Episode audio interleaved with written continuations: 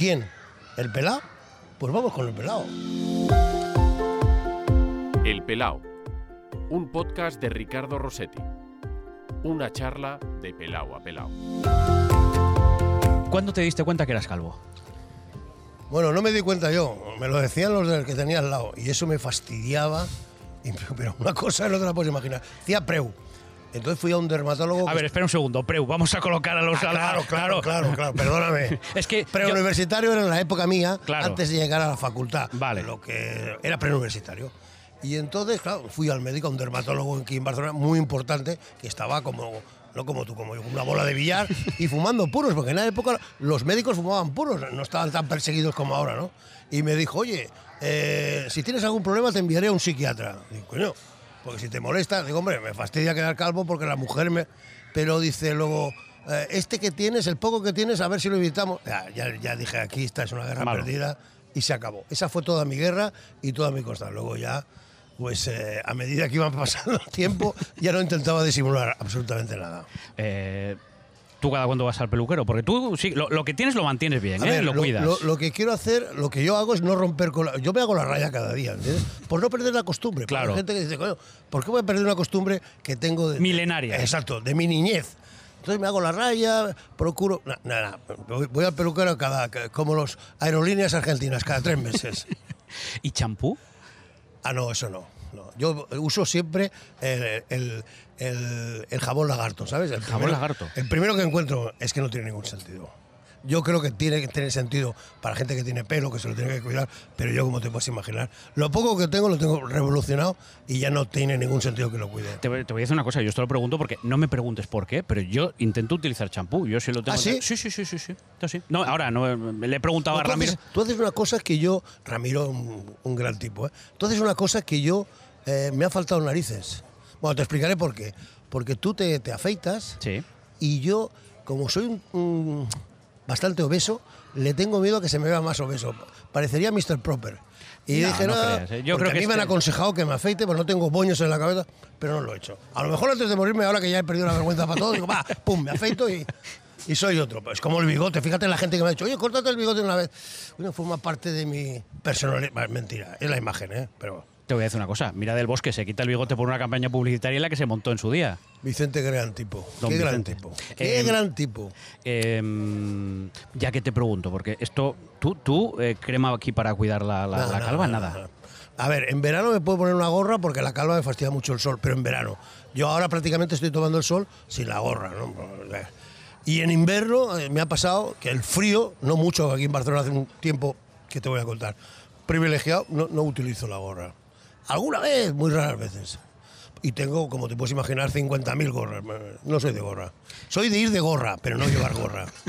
Hola, Kike Guas. ¿Cómo estás? Eh, pues encantado de que hayas aceptado la llamada Hombre, del pelado y que, y que vengas a charlar un ¿Cómo no? poquito aquí. Hace poco hablé contigo por teléfono y el día del calvo. Digo, ¿Sí? mira, el Día Mundial del Calvo. No, esto- es no que, eh, eso yo no lo sabía, que era el 7 de octubre. Bueno, yo tampoco, pero que corra.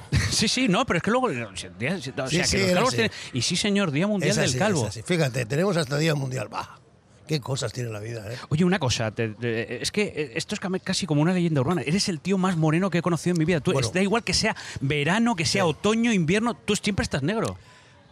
La verdad es que no me lavo. Entonces eh, me pongo un poquito de colonia para que no haga olor a, la- a los que tengo al lado y conservo color. Yo lo digo, no os lavéis tanto, ¿no? ¿Para qué? Se gasta me- la piel. Sí, me pongo un poquito de piel, fíjate, ¿ves? Este moreno no es nada, es de no lavarse. Entonces me aguanto, temporadas alguna que tengo que cambiar de, de- de colonia, para que, pero aguanto bien. Porque a ti te lo han dicho que vais a ir los rayos suba un montón de veces. Fíjate si me lo han dicho, que de la misma forma que te digo que me lo han dicho, te contestaré siempre la verdad. Yo no he ido en mi vida. No aguanto eh, estar encerrado en una caja. Es que no tiene ningún sentido. Eso, esto del moreno es que es, muy, es relativamente fácil. A la que vas 10 minutos al sol cada día, tienes moreno. Sí, sí. 10 minutos. Si no hace falta ni llevarse horas. Yo cuando veo que la gente hace un intensivo y está 8 horas al sol en el mes de agosto, digo, están locos. Nada, no, Vamos, esto ¿qué es un va? poquito al día. Es cada día. También te digo una cosa, ¿eh? yo que soy asturiano, si tengo que ponerme moreno con 10 minutos al día, a lo mejor quedo pálido comunista toda la vida. Bueno, ¿eh? eso es mentira porque yo, García de Loza, Raúl, Sí. Que era gallego y Sí. que estaba tan bueno como estaba yo. Era un tío que se cuidaba mucho. No sé, ahora tengo el placer de verle, pero cuando estaba en activo se cuidaba mucho la imagen y era un gallego que estaba al sol cada día. Fíjate, en Galicia, pues él iba cada día. A lo mejor los 10 minutos que sale decía él son los estaba 10 allí, ¿eh? minutos, es que son los 10 minutos. Sí, ¿eh? sí. No, no tienes por qué estar horas y horas, es mentira. Oye, ¿qué haces ahora? ¿Qué es de tu vida? Porque hace mucho que no te vemos ahí Bueno, zapeando y escuchándote. Prácticamente, yo bueno, ya estoy jubilado. Me echaron hace 12 años en una historia que, que no merece mucho la pena recordar. Y ahora ya pasaron los años, tengo 68. Pues sí me gustaría hacer algo, pero no mucho porque ya he perdido la fuerza, he perdido tal, y os veo mucho a todos y, tengo el placer de claro, el gusanillo lo llevo dentro y todavía consigo estar un poquito conectado, pero bueno, en definitiva, eh, como también de mi época, yo soy más de educación y descanso, ¿sabes? Más descanso que de educación.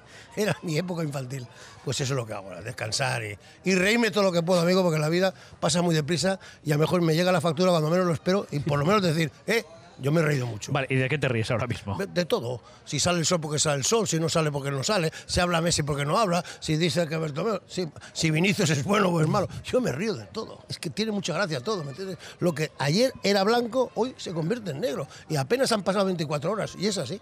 A una velocidad tremenda, que es que Todo, cons- consumimos. todo. Es que esto nos caduca, vamos. Por eso, por eso me río, o intento reírme, ¿eh? no, no, no siempre lo consigo.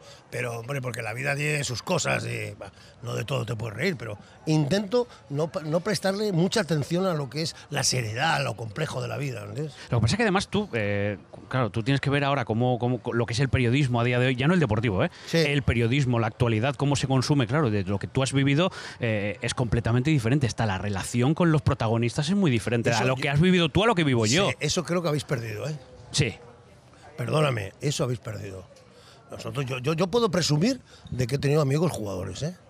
Y que los tengo. Y que me he callado más que lo que he hablado. Y que he estado en sitios donde a lo mejor no debía estar por mi profesión.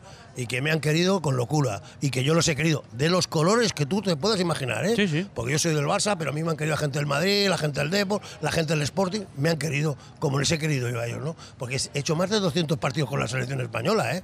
O sea, fíjate, ¿Desde qué año? Pues fíjate, empecé con Kubala de seleccionador, pues ya no te cuento. Claro, van pasando partidos, mundiales, las previas. Bueno, una cosa, y eso que no se jugaba tanto como se juega ahora. Pero también es cierto que había una televisión y era una que la tenía los derechos, o una que podía dar, o las otras no existían, lo que fuera o fuese. Más de 200 partidos internacionales son muchos, ¿eh? Champions, ni te cuento. Bueno, estaba ahí. Sí, además que ah, bueno, claro, la Copa de Europa de aquella, la, la Champions posteriormente, no, no la jugaban ahora cuatro equipos, no, sé cuántos de todos También los países. te digo que, claro, yo tuve la mala época en aquel sentido de que yo cogí, que era el Barça, que seguía yo habitualmente en la Champions, que no siempre jugaba la Champions. Luego sí, cuando se, se, se, se montó esta Champions, ¿no? la Copa de Europa, que solo solamente lo juegan los campeones de liga, pues ya mucho, cada año. ¿entiendes? Pero antiguamente no, eso había muchas dificultades, porque siempre era el Madrid que la jugaba prácticamente siempre, ¿no? De todas formas, eh, eh, ¿qué echas de menos de aquello? Todo. Yo, yo de entrada el fin de semana. Yo el fin de semana a lo mejor hacía tres, cuatro partidos.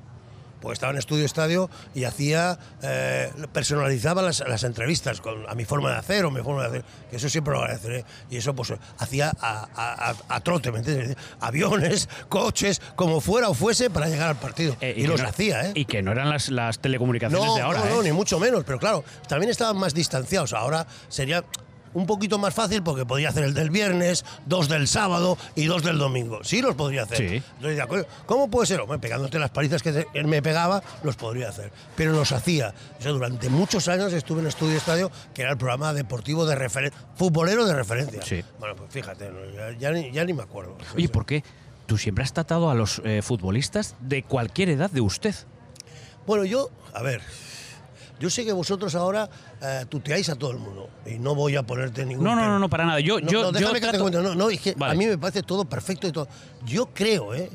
a mí nadie me dijo tienes que decirle usted, de la misma forma que nadie me dijo no digas usted. No me dijeron nunca nada. Pero yo entendía que el, el- el- entendía y entiendo que el, que el, el- el respeto hacia la persona. eh, se marca más con el usted que con el tú, ¿no? Y que si le, a un jugador de fútbol, que es un tío normalmente joven, y en aquel momento a lo mejor más joven que yo, si le tuteaba, se veía un poquito de, de, de, de falta de credibilidad. Y yo quería transportar toda la credibilidad posible a base de usted. ¿Me he equivocado o no me he equivocado? Te repito, nadie me dijo que lo hiciera así y nadie me dijo que no lo hiciera. No, no, sí, lo digo porque me llamaba la atención y lo pensaba viéndote en las entrevistas. Siempre, de usted. Claro, ahora, ahora te pones a entrevistar. Ansu, Fati tiene, 16 años y tratarle de ustedes como, no sé, yo a veces como, como, marcar una distancia que también es verdad que las entrevistas son tan cortitas, tan al pie, que o buscas la complicidad y buscas el, el, acercamiento o la cosa es muy, muy fría.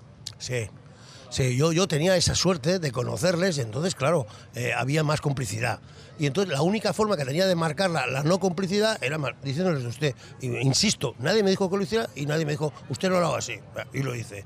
Y me fui con el, el, de usted, ¿me entiendes?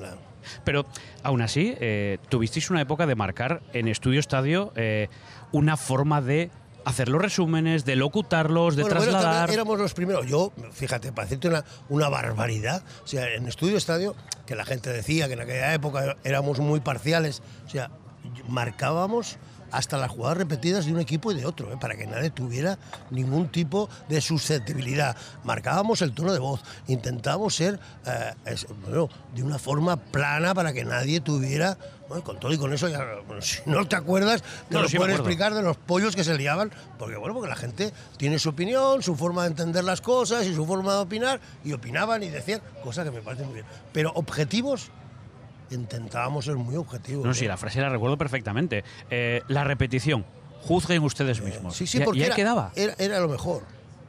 Sigue siendo lo mejor. Yo a veces lo veo muy claro, ¿no? pero cada uno ve las cosas de su forma. O sea, a mí el otro día me pareció un arbitraje, pero muy malo. Pero es que no es que sea el arbitraje que es muy malo, sino que ya viene el hombre, es muy malo. Bueno, entonces, estamos hablando de Mateo Luado sí, porque... pero, no, no, porque no le ah, tenga nada personal. No, yo vengo a referirme que las cosas no son porque son, sino porque, porque, porque ya deben de ser así. Entonces, claro, eh, si el hombre es malo, eh, difícilmente puede hacerlo bien. ha tenido suerte o el partido que decíamos antes, los jugadores lo han ayudado y lo han hecho bien. Pero a la que te complicas la vida, te la complicas porque le falta madera, le falta saber a fuego. Entonces, no, no, es malo. Yo tengo un amigo, además, que se llama Rubén, que, que siempre me, me decía tú mira cómo locuta Kike Guas los, los resúmenes, lo que hacía en Estudio Estadio. Yo era un tío muy rápido, ¿eh? Sí, sí, José Mari Vaquero, minuto 6, se le va arriba, ahí. Y esa, esa forma, a mi amigo pues siempre le llama mucho la atención. Porque yo te explicaré, claro, nosotros buscábamos eh, un tipo de, de, de fórmula para llamar un poco la atención nosotros. Claro, a lo mejor no salía tanto en pantalla como podía ser X, ¿no? Compañeros míos que salían afortunadamente porque eran mejor, estaban más preparados o eran más guapos, por la razón que fuera, salían mucho más. Y yo buscaba en los latiguillos para que la gente se quedara eh, conmigo. Y la forma de quedarse conmigo es buscar fórmulas para que tú digas, bueno, les gustaba esto o no les gustaba, pero sabían que ese latiguillo mío, pues te quedaba con la audiencia. Y lo conseguí, ¿eh? También te voy a decir una cosa, yo me acuerdo de ti, de, las, de los partidos del Barça, me me acuerdo de, además, un buen amigo al que llega a conocer, Luis Fernández, que nos dejó hace, poquito. hace poquito. Bueno, evidentemente, viviendo en Asturias, pues de Emilio Tamargo, de Fernando Losada. Estos son los clásicos míos, ¿eh? Son de mi generación. Y a mí me quedó marcado, fíjate que yo con Coruña, era el Superdeport con Juan Barro, cómo hacía los reportajes de, los resúmenes de los partidos. Lo reconocí porque mucho, porque a mí me, colocaron en el, en el, Mundial de España del 82, fíjate, en vez de con el Argentina 78. Una barbaridad, bueno, déjalo pues estuve con él. Y él hacía transmisiones. Yo iba a hacer para hacer entrevistas, porque claro, en aquel momento era el locutor que transmitía y el informador que estaba en el terreno de juego para hacer las entrevistas o los resúmenes o las entrevistas post partido. Esta era un poquito la definición que había en aquel entonces, que creo que ahora continúa igual, ¿no? pero yo conocía a Juan Barro, que era un, un, clásico, ¿no? Había gente muy clásica y que lo hacían francamente muy bien y con una personalidad desbordante. ¿eh? Es que de Juan Bar, además es que me, no, no recuerdo el partido, ¿eh? era un super de bebé, todo, hizo todo el resumen con cada jugada con nombres de películas. Ahí estaba Bebeto, con la muerte en los talones, me, me, me quedó grabado, apasionante. Escúchame, eran artistas. Sí. Yo no les llegaba la suela del zapato, pero yo conozco a Juan, ya te digo que tuve el placer de conocerle personalmente, porque, bueno, porque compartí con él o empecemos a compartir amistad a, través del Mundial del 82, me parecen unos tíos que han marcado una época, ¿no? Sí, señor. Eh, luego, además, tú con los jugadores tuviste mucha relación, no solo para las entrevistas que hacías para Estudio Estadio, sino también programas. Tú hiciste programas de televisión como Fantastic, se sí. Sí, yo lo conseguí. Fue por casualidad. Eh, bueno, ah, se, se, marchó Arús de Televisión Española, que hacía un programa eh, humorístico genial. Y yo dije, oye, ¿y esto por qué no lo hacemos con los jugadores del Barça? Les sorprendió, dije, bueno, buscamos, hacemos una prueba, pero yo quería que lo presentaran ellos, porque para hacer una cosa eh, muy personal, y lo conseguimos, lo hicimos. Luego hubieron muchos problemas, como te puedes imaginar, alrededor de su figura, las presiones del club, las presiones de Johan Cruyff, y, después de dos temporadas se acabó mal. Pero las dos temporadas el Barça consiguió ganar la Liga y una la Champions. Es decir, no fue tan mal. No se culpa al Fantastic de las muchas cosas que pasaron, que pasaron en, el, en el club, en la plantilla, en el equipo. Pero bueno, alguien tenía que pagar los platos rotos y lo pagó el programa pero dos años brillantísimos. ¿De qué, con qué, o sea, ¿de qué jugadores estamos hablando? Mira, estaban fijos, me acuerdo perfectamente, Guardiola, Begristain, Eusebio, Salinas y Alessanco. Y luego rodaban todos, ¿eh? ¿Y allí de qué se trataba? Del fútbol. Se hacía la jornada, eh, la jornada europea había, tenía muchos problemas de imágenes, porque claro, habían ya los derechos y si tú hacías la Champions, el otro no te dejaba las imágenes. Bueno, las cosas típicas y tópicas que ocurren en los canales de televisión cuando quieres hacerle un poco la puñeta al otro. ¿no? te las imágenes o me las pagas. En fin, yo esto lo comprendo, pero muchas veces no lo entiendo. Pero es así, o fue así, o debería ser de otra forma, seguro, pero fue así. Entonces yo aprovechaba para hacer un programa de una hora, hacía eh, entrevistas personalizadas a un, a un personaje catalán, porque programa era en catalán. Yo estuve muy, muy, muy, muy cerca de conseguirlo con el Madrid. Porque los jugadores del Madrid querían. ¿Eso qué significaba? Porque no era un dinero para ellos importante, era la imagen. ¿Me entiendes? La imagen estamos, estamos, que estamos hablando años 90, principios. No, no, que va mucho antes. Esto era de 86. ¿Qué, ¿Qué se ganaba? La imagen. O sea, el jugador se reforzaba su imagen. Y los, jugadores del Madrid, que eran muy listos, Mitchell, Butragueño, todos de aquella época, se dieron cuenta. Me faltó pues el desplazarme más habitualmente allí. Y, bueno, yo llegué a hablar hasta con Garci para hacer este programa, ¿eh? de, Madrid. ¿eh? O sea, estaba muy avanzado. faltó un empujón. Porque yo creo que hubiera sido un éxito, ¿eh? pero para ellos, ya no por la cadena, porque hubiera tenido su audiencia, sino porque ellos hubieran mejorado mucho la imagen. Porque yo hay veces, no, yo te voy a contar dos casos de dos grandísimos jugadores que la imagen, el no tener imagen, les ha perjudicado. Uno es Raúl González Blanco, me parece un jugador extraordinario, pero que no quería jugar ah, con la prensa, no quería tener. Y eso yo creo que en momentos determinados le costó. Y otro Rivaldo, que me parece un jugador extraordinario, pero que no tampoco quiso jugar al rol de la prensa, eh, los reportajes, las entrevistas, y también lo pongo claro de, dispararse a, nivel publicitario a no conseguir mucho. Tú eres un tío que siempre ha vivido en Barcelona. Sí. Y además te, has definido como un tío de la calle, que ha vivido prácticamente en la me Gusta, me gusta, me eh, encanta, yo soy barrio bajero, me encanta la calle, la gente, ¿por qué no? ¿Y, y sigues siendo un tipo de barrio? Sí. De ir a los, a los mismos sitios a tomar café. Sí, sí. No, no, tengo ningún problema. El otro día me hicieron una entrevista y un compañero te decía, pero tú escoges el transporte público perfectamente pero ¿por qué no? Yo me hablo con los conductores de autobús, con los del metro, ya sé que se acerca gente, o se parece, lo conozco, le he visto, me acuerdo usted. Y si la gente es educada y correcta, ¿por qué no le vas a dar bola a, la gente que tienes al lado? Yo no soy nadie, pero me gusta hablar con la gente, ¿me entiendes? Oye, ¿cuántas veces te han dicho o te han preguntado por tu hermano Tomás, por tu hija, sobrina, Susana? Suerte que son gente cojonuda, que supongo que a ellos les habrá dado la, misma aparición que a mí. Pero sí, claro, porque lo lógico, yo fui el primer guas que apareció en televisión, entonces el otro era mi hermano. Y claro, Susana era mi hija. No, no, yo no tengo la suerte de tener a Susana, que es hija de Tomás, me parece una brillantísima profesional. Y luego Tomás, que yo creo que es un genio aparte. Fíjate, Tomás y yo hicimos un programa futbolístico de humor que estuvo nueve años en la radio. Nueve años. Bueno, ahí, ¿sabes? Dar el salto a hacer una televisión de humor, ¿eh?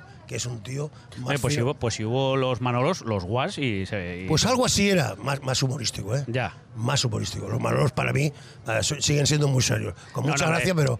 que sí, que sí, que sí. lo digo por el nombre. Que sí, que sí, que sí. Tú, es que tú también eres un tío de radio. Tú empezaste en la radio. bueno, yo creo que casi todos empezamos no, no, es que, es que yo creo que la radio es la, la, la, base de todo esto, ¿no? Cuando se habla del periodismo deportivo y que no tenemos nada que envidiar a los otros eh, compañeros de profesión, es que es verdad. El periodista deportivo tiene una gran virtud sobre el resto y es la improvisación.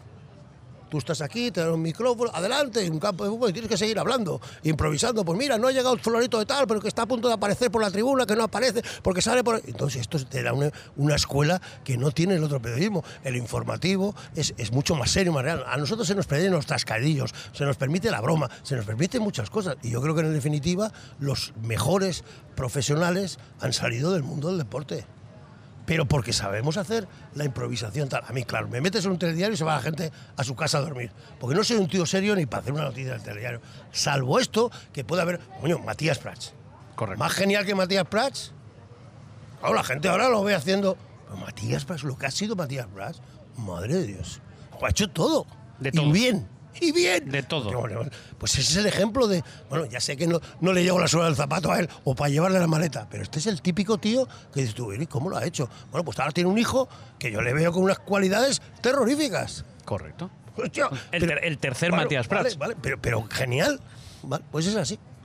Em, y encima no, tú no empezaste, lo que me has dicho es que no he empezado con el fútbol. ¿Tú empezaste en la radio o con el básquet? Sí, yo, yo era un tío de básquet. Yo jugaba básquet, jugué a básquet 10 años en mi vida, saqué el titulillo, entonces claro, el básquet era, eh, salía, surgía, no tenía la fuerza que tiene ahora. Entonces, eh, bueno, faltaba gente con conocimiento y yo estaba ahí. Entonces en el básquet empecé a hacerlo en Radio Juventud con unos micrófonos que eran terroríficos, que la gente no sabía que eran inalámbricos, fíjate de lo que te hablo, ¿eh? Madre mía. De la prehistoria. Y los hacíamos con Juanito Surroga, que estaba al frente, narraba los partidos, con Justo Conde, otro monstruo del básquet, y ahí empezamos. Y claro, aquí el baloncesto era una época que en Cataluña el baloncesto no era el Barça, eran 16 equipos, ¿me entiendes? Estaba el Granollers, el Cotonificio, el Juventud, el Barça, el Español. Era terrorífico. Cada semana tenías un derby en el Hospitalet. Era algo importante. Y de aquí surgió pues mi forma de hacer o de decir, ¿no? Em, y sin embargo, eh, tú para periodista no estudiaste, estudiaste para abogado. No, no, no, no, claro. esa es otra que. Yo siempre he dicho que no he sido eh, un tío de título, sino de, carrera, sino de. A ver, yo creo que hay que estudiar. Correcto.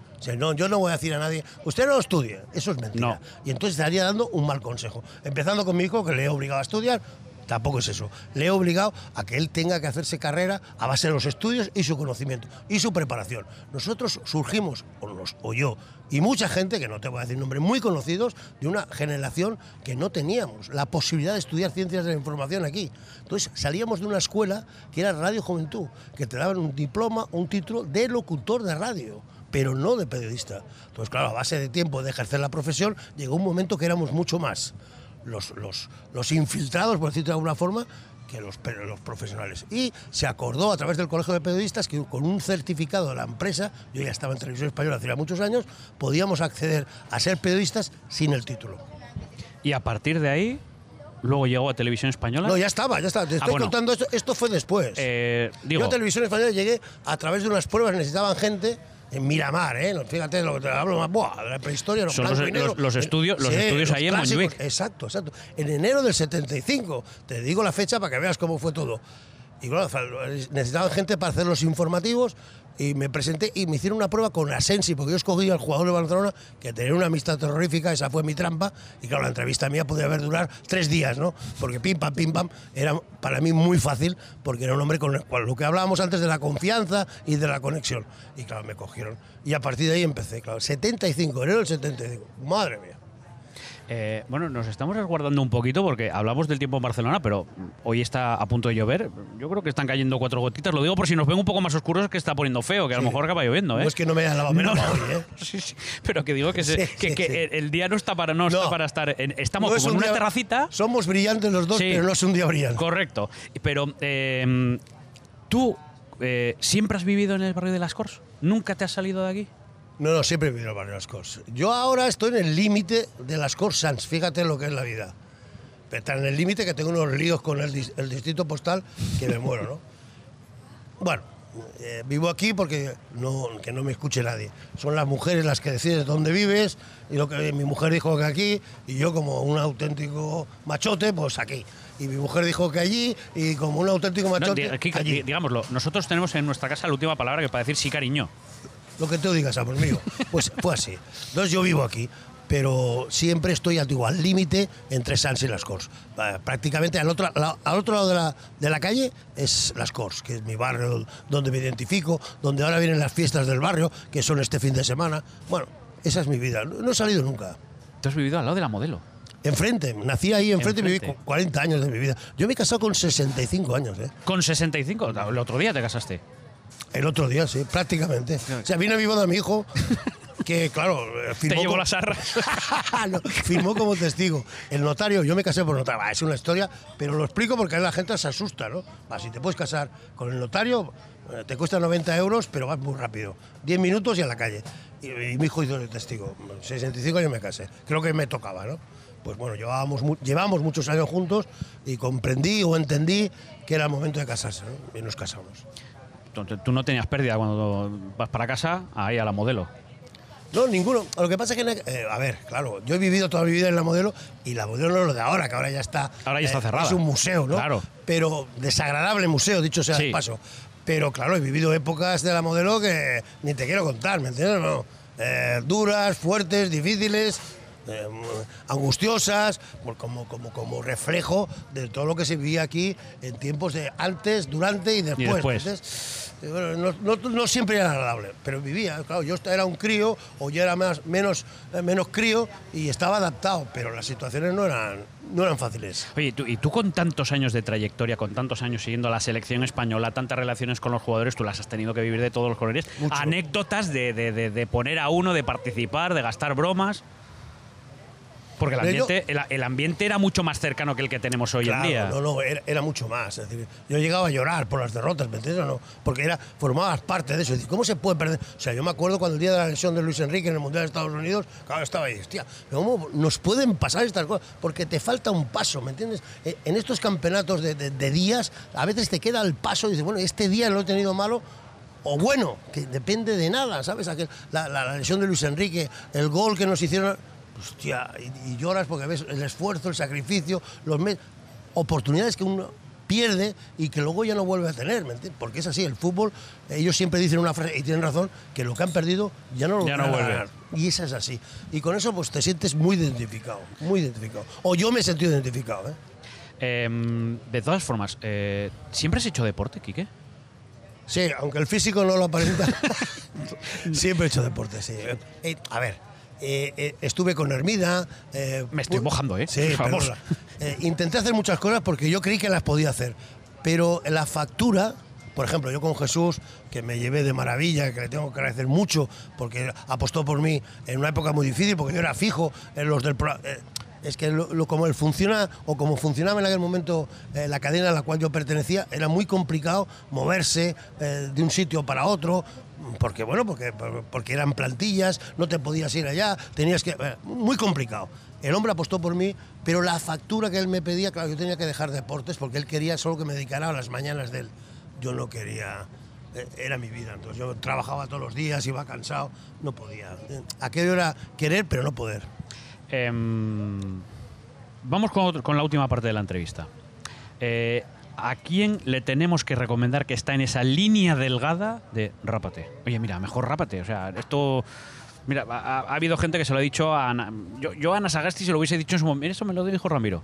Yo a Ana Sagasti le tenía que haber dicho que se, a quién le recomiendo. Me da igual que sea conocido, no conocido, que sea amigo tuyo. No ¿Tú entiendes el por qué nos ha rapado Ana Sagasti? Pues me imagino que porque estará más cómodo así. Porque le preocupa que verse calvo. Claro. Yo, no entiendo otra explicación de un tío que es un tío majete, eh, sensato, equilibrado. Estarás de acuerdo, ¿no? Con su línea política. Eso, no, es, otra cosa. Estoy hablando de su estética y su línea. pues entonces yo no recomiendo nunca nada. Porque yo creo, si yo te veo a ti, perdóname la expresión, ¿eh? No, para nada. Guapísimo. Y te veo. Muchas falta, gracias. Me falta valor para afeitarme. Fíjate lo que te digo. Y digo, ¿te dejarías bigote? Pues déjate bigote. Haz lo que te, lo que te merezca. Porque sí que has de mantener tu personalidad tú en tus entrevistas, en tu forma de hacer, en tu forma de vestir, tienes que mantener. Un día, a mí, Rosa María Calaf, que ha sido otro, otro tiburón nuestro o portaaviones, me decía, oye Rosa, ¿tú cómo hacías? Yo salía unas crónicas tres minutos y me teñía el pelo para que la gente se acordara de mí. Y era verdad, la tía buscaba estos tics, o busca, eh, que no, afortunadamente está con nosotros, para que el espectador se quedara con ella. Y lo consiguió. Pues eso es lo que tienes que hacer, forma parte de tu personalidad. Oye, te voy a decir una cosa. ¿Tú te pondrías una gorra como la que yo me pongo en invierno? Que me la pongo porque hace frío. Tú le echas mucho valor ahí. ¿eh? yo no me la pondría. Yo, yo solamente me la he puesto en contadísimas ocasiones, pero yo a ti te veo. Pues, y le das y, sales en directo con la gorra. Es que hace frío, Kike, aquí te, te voy a contar. es que en esos, en, esos campos. Es que, es verdad. Y la gente no sabe que la humedad va subiendo y que a medida que transcurren las horas del partido te va subiendo el frío por de arriba abajo y te quedas helado. Eso es verdad. Pero chico, tú te atreves, te queda bien. A mí me gusta como te queda. Muchas gracias pues adelante. Por eso digo, yo no me atrevo a decirte, tú sí, tú no, tú haces esto, otro. Calvo icónico. ¿Cuál es tu calvo icónico? Hombre, yo soy de una generación, a ver, que Joel Briner, que no era un actor muy, muy Pues claro, era un tío, el primer tío que yo vi afeitado. Muy, recurrente en esta sección, ¿eh? era afeitado. Sí. O, Koyak, el Telly Savalas, otro tío afeitado. Era, se veían muy pocos en aquella época. Porque claro, nosotros hasta en eso he sido castigado. ¡Ah! nosotros afeitarse estaba mal visto.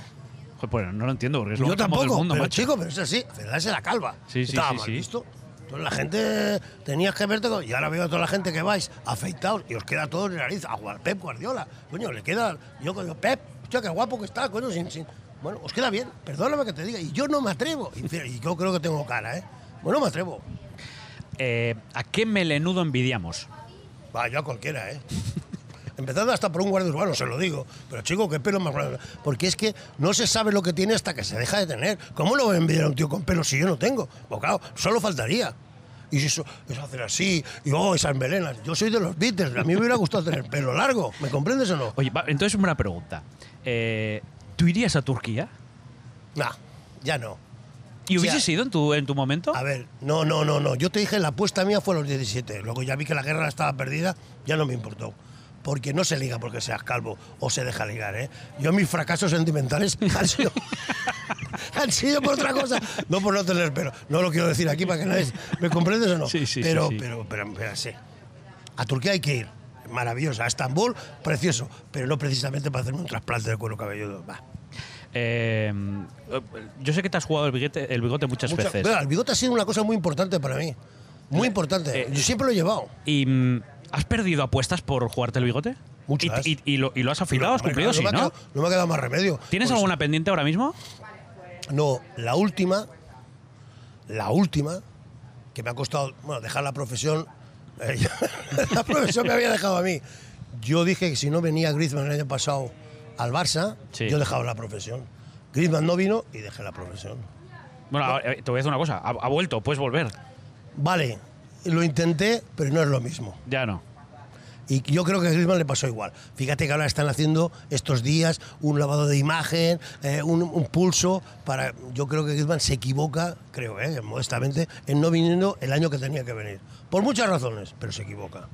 Bueno, ahora estamos bastante entretenidos que si las relaciones de unos, otros, que si cuadra, que si no cuadra, que si congenia, que si no congenia, que si Pero en el esto, sistema. Afortunadamente esto es así. Bueno, es que. Es que nosotros necesitamos todo esto Correcto. para vivir y la gente para, para distraerse, porque si no, esto es muy aburrido ya, ¿eh? Claro. Si solo hemos de hablar de cosas serias, eh, apaga y vámonos, ¿eh? Me queda solo una cosita, Quique, y es eh, entregarte el regalo. Espérate que me suena sí, el teléfono. Apágalo, no pasa nada. Mira, mientras yo, mientras, mientras yo voy buscando aquí, porque a todos los que vienen aquí a- al pelao eh, tienen el regalito de. Perdóname, ¿eh? que Nada, nada, que nada. apagar para que no se apague. Esto- la- esto es así. tecnología. Esto es así. Para que vean que es- esto, esto- en el podcast ni siquiera paramos para, para parar el, el Oh, teléfono móvil. Fíjate qué malo que soy que no lo apago. Va a colgar antes, ¿eh? De todas formas, ¿eh? Yo Sí, estoy ¿no? convencido, sí. Bueno. No, todavía no ha colgado. Lo voy a tirar. Es igual. Es igual.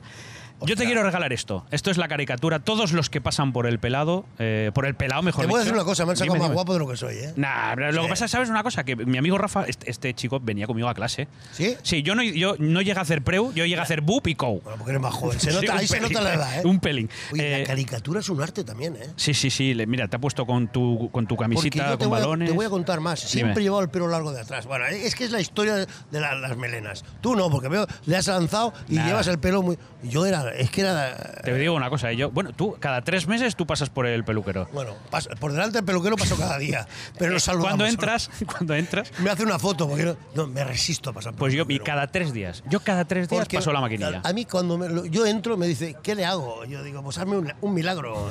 no, está, no es el sitio. Mira, pues esto yo te lo voy a mandar. Yo te lo agradezco mucho. Porque esto es para que te acuerdes que una vez eh, vino alguien y te dijo que te quería entrevistar porque eras calvo y que hemos pasado un gran rato eh, charlando. Por lo menos yo me lo he pasado bien. Espero, que, tú, eh, espero, espero, que tú también lo hayas. nos hemos mojado un poco, pero no ha sido ni culpa tuya ni mía. Esto, esto, esto es la leche, porque esto al final algo se verá por YouTube, que, no sé, que nos hemos ido escondiendo, escondiendo. Pondremos ahí algún plano ahora mismo de alguna fotografía de cómo, de cómo estaba esto y cómo nos hemos entechado, pero estamos en una esquinita aquí de una terraza, debajo de una, de una sombrilla. Nunca mejor dicho. Y no para, no para resguardarnos del sol, sino de la lluvia, lo que son las cosas en este mes de octubre en, en, Barcelona. Eh, es así, es así.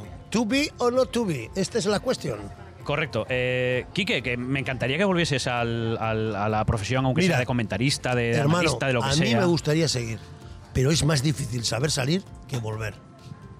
Bueno, yo creo que a lo mejor eh, todavía tenemos tiempo a verte por aquí, ¿eh? Ya. Déjame. Quique, muchas gracias. A ti. El Pelao. Ricardo Rossetti.